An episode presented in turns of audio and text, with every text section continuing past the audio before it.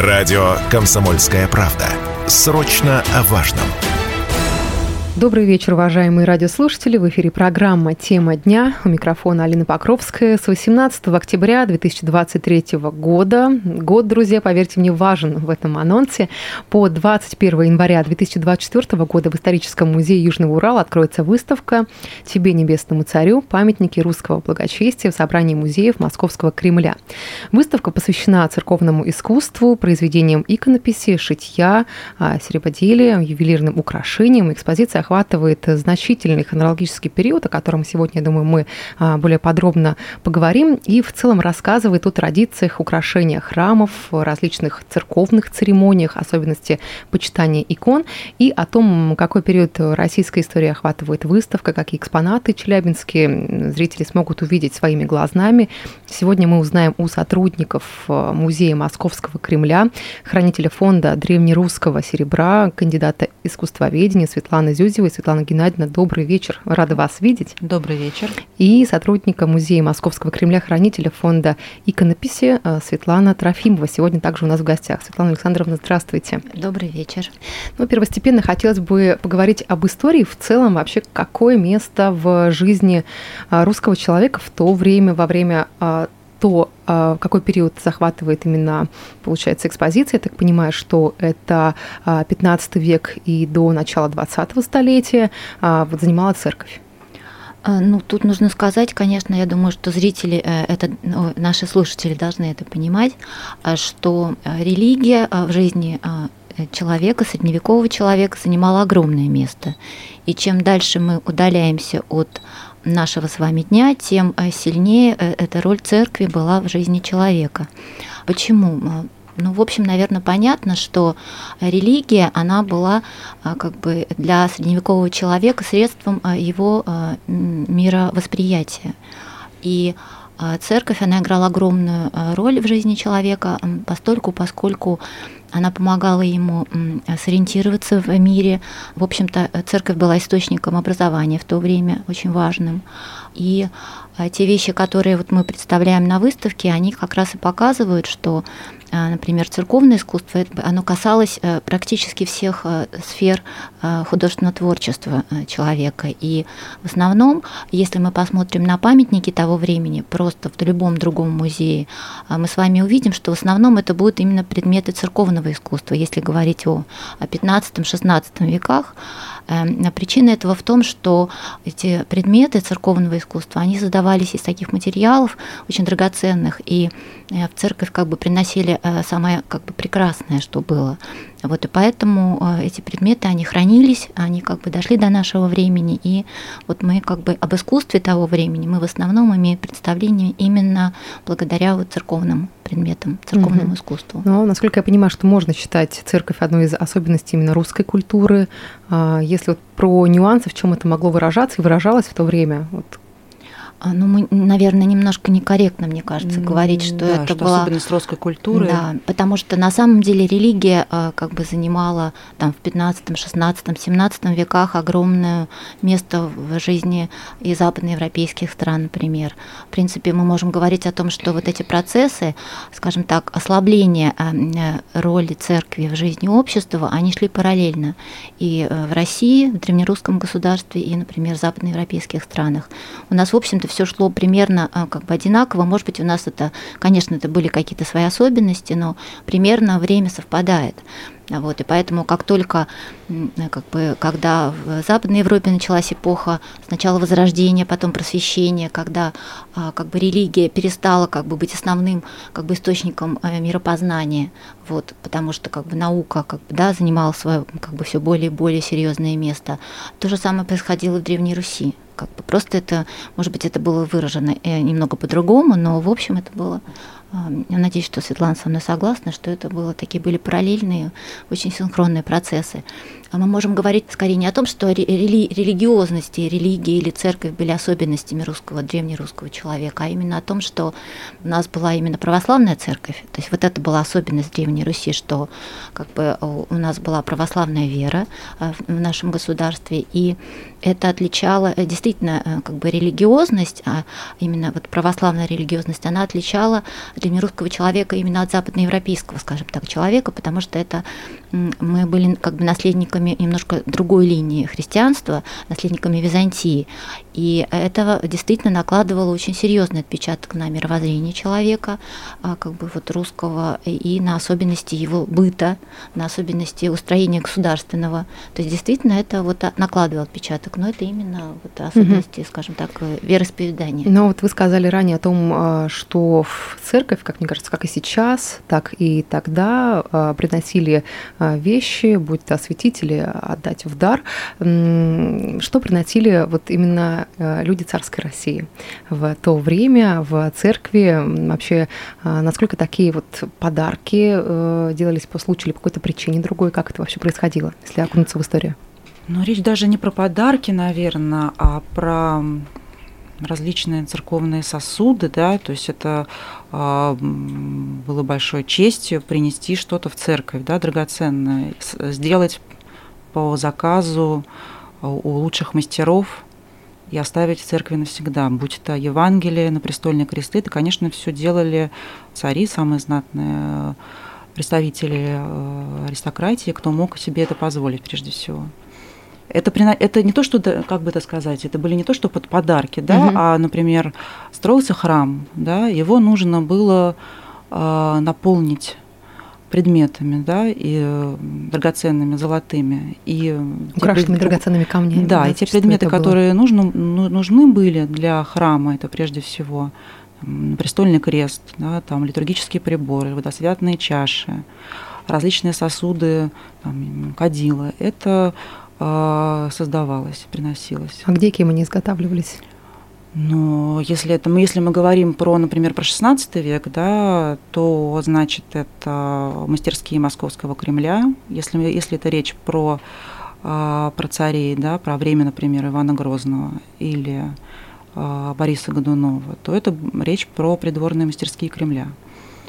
Если это были вклады, например, в какие-то новгородские храмы, поскольку, например, если опять-таки речь про Ивана Грозного, то во все а, новые храмы а, царь посылал а, священные сосуды, да, различные то это могли быть присланы сосуды из Москвы, из Новгорода, где также были мастерские серебряного дела. То есть это вот такая вот целая была очень мощная программа по украшению церквей. Угу. Тоже было и по украшению икон. Да, это такой целый комплекс но иконы тоже украшали драгоценными камнями. Обязательно, да, что нужно понимать, что в великокняжеских храмах и в царских храмах просто не было не украшенных икон. Все иконы обязательно украшались а, золотом, серебром, драгоценными камнями. Если говорить про открытие предстоящей выставки, напомню нашим радиослушателям, что с 18 октября нынешнего года по 21 января 2024 года в историческом музее Южного Урала откроется выставка «Тебе, небесному царю. Памятники русского благочестия в собрании музеев Московского Кремля». Если говорить э, в целом э, о предстоящей выставке, то вот э, как на ней именно раскрывается тема почитания святых, то есть через какие возможности, как это вообще происходит? Здесь, наверное, нужно отметить, что э, самое главное, что, в общем, тема почитания святых – это э, как бы одна из таких э, главных тем искусства церковного.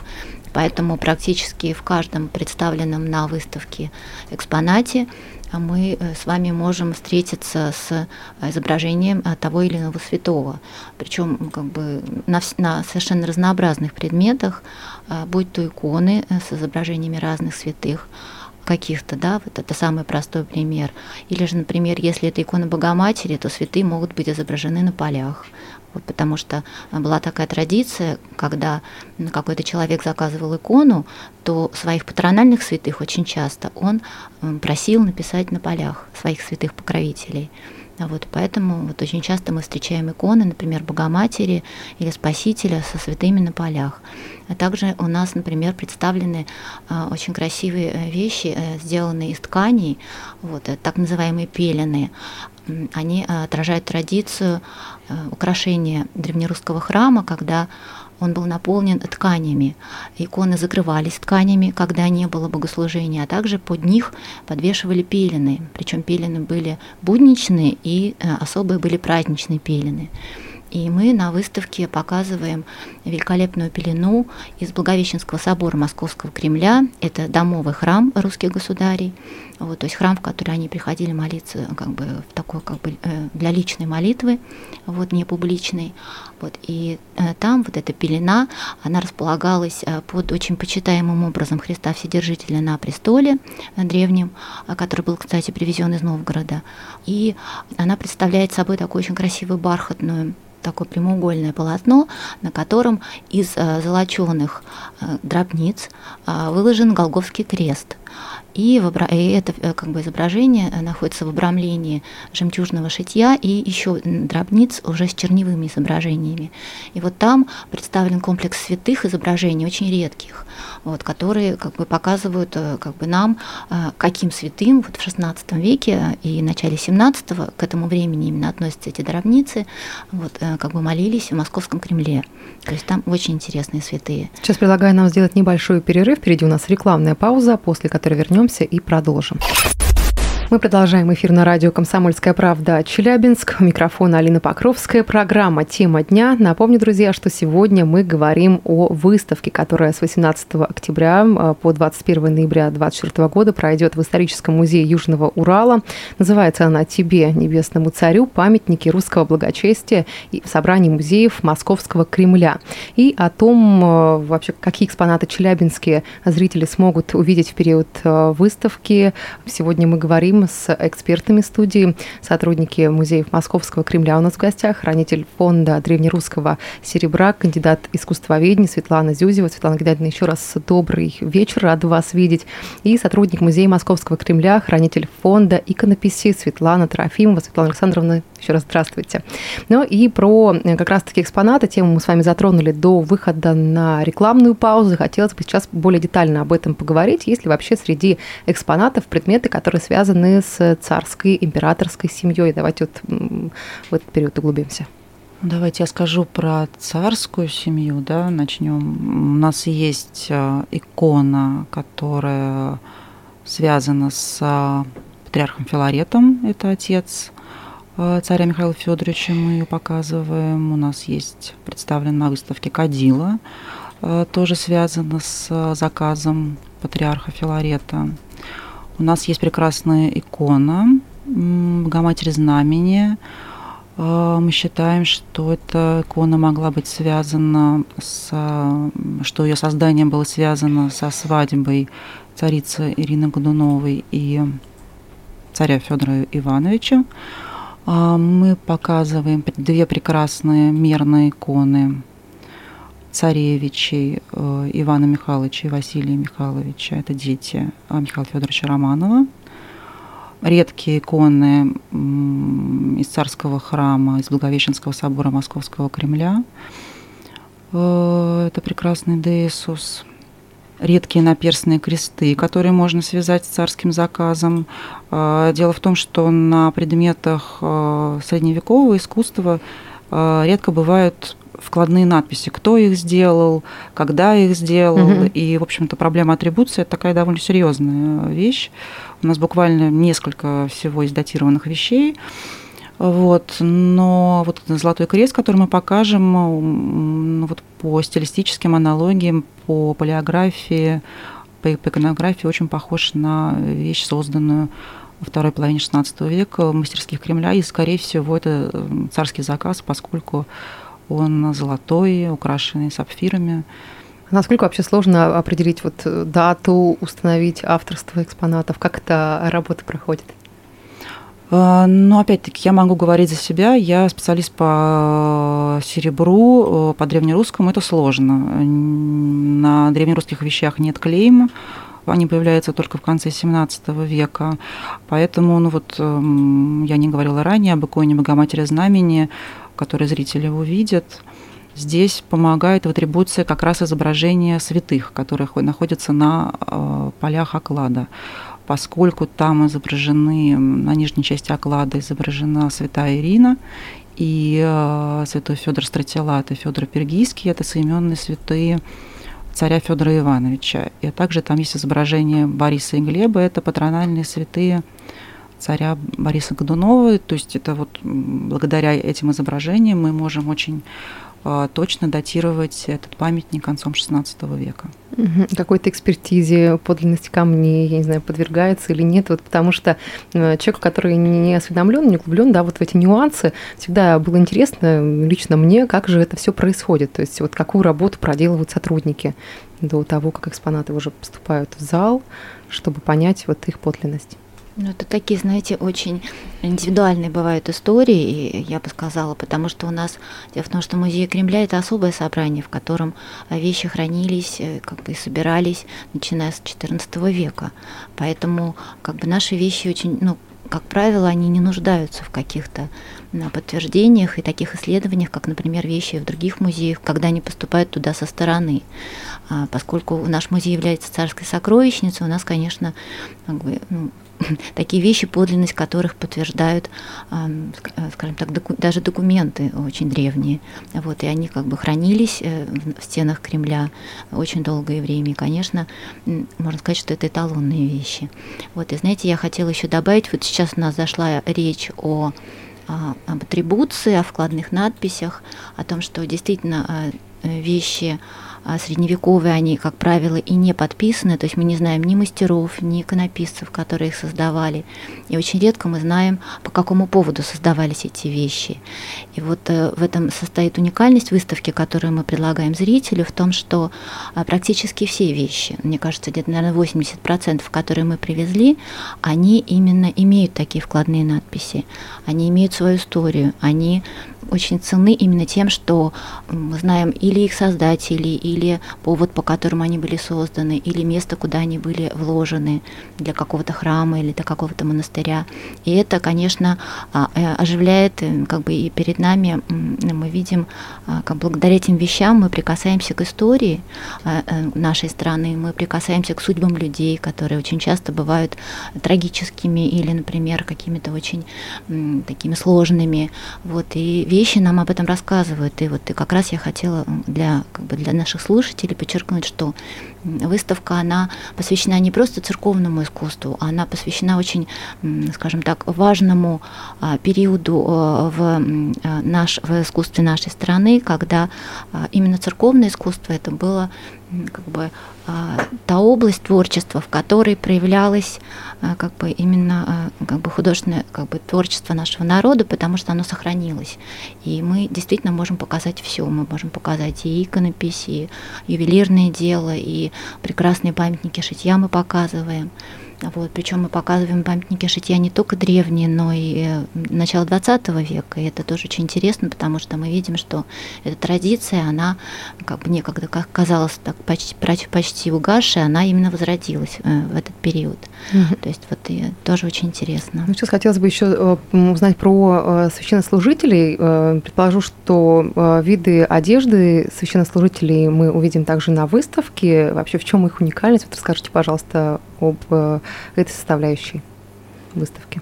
Вы знаете, ну вот он, те одежды священнослужителей, которые мы представляем, они э, как бы не, не, не, скажем так, они не могут служить э, примером там, каких-то типичных одежд.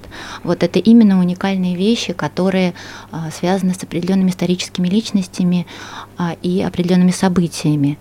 Э, мы показываем на выставке э, стихарь и филонь. Это комплект э, облачений богослужебных, сделанных из синего бархата, расшитого золотным шитьем. И мы знаем, даже на, вот, на, на филоне есть такая надпись о том, что этот комплект был изготовлен по повелению великой княгини Елизаветы Федоровны Романовой и вложен ею в Петропавловский собор Николаевского дворца. Это дворец, который находился в Кремле, находился он на Ивановской площади и, к сожалению, не сохранился. Вот, Дело в том, что э, семья Елизаветы Федоровны Романовой и, вы, наверное, знаете, ее супруга Сергея Александровича э, Романова, они, э, проживала как раз в этом дворце. И в 1905 году случилось такое трагическое событие, тоже, наверное, известное нашим слушателям, связанное с тем, что Сергей Александрович, великий князь, который незадолго до этого был генерал-губернатором Москвы, он был убит убит э, бомбой, а, которую бросил революционер Иван Каляев. Вот. И мы предполагаем, что именно из-за этого трагического события вот в эту церковь, которая находилась недалеко от э, места происшествия, вот этого страшного, вот, и были вложены вот эти а, филони стихарь. Но а, какая их особенность? Дело в том, что они были изготовлены из парадного платья великой княгини такого платья, которое, э, вот если попробовать себе, себе представить, оно имело шлейф 3,5 э, метра. Вот, и вот из этого платья, такого как бы придворного, и был изготовлен этот богослужебный комплект. То есть и такая традиция, как мы знаем, вот из описей наших соборов, она существовала очень давно. То есть мы знаем, что Екатерина II передавала свои облачения для того, чтобы их перешивали. Вот тоже для богослужебных облачений она передавала свои платья и так далее. Вот. Но у нас, учитывая, что не так много времени до окончания эфира осталось, я думаю, что, Светлана Геннадьевна, вот э, ваше слово будет завершающим в плане приглашения челябинцев на выставку. Кому она будет интересна? Может быть, какая-то определенная подготовка необходима? Почитать учебники истории, что-то еще. Вот что посоветуете, порекомендуете? Я, конечно, приглашаю всех жителей Челябинска посетить нашу прекрасную выставку, а также э, жителей других регионов. Мы действительно очень старались сделать эту выставку яркой, красивой, а, действительно подобрали очень интересные вещи. Я надеюсь, это будет интересно всем тем, кто любит русскую историю, интересуется культурой, искусством. А, у нас не только русские памятники, мы показываем и европейские вещи, и какие-то восточные. А подготовиться, не знаю, читать, не знаю, если как-то нужно какое-то особое настроение, я бы посоветовала почитать книги а, Ивана Сергеевича Шмелева чтобы более полно окунуться, да. скажем так, вот восприятие того, что будет на выставке представлено. Большое вам спасибо, благодарю вас за эфир, друзья. Напомню, что с 18 октября по 21 января в историческом музее Южного Урала а, будет проходить выставка «Тебе, небесному царю. Памятники русского благочестия» в собрании музеев Московского Кремля. Благодарю вас за эфир. Очень интересно, на самом деле, насыщенно. Я думаю, что много желающих будет. Ну, надеемся, вам да, удачи. мы хотим. Спасибо. Спасибо. До свидания.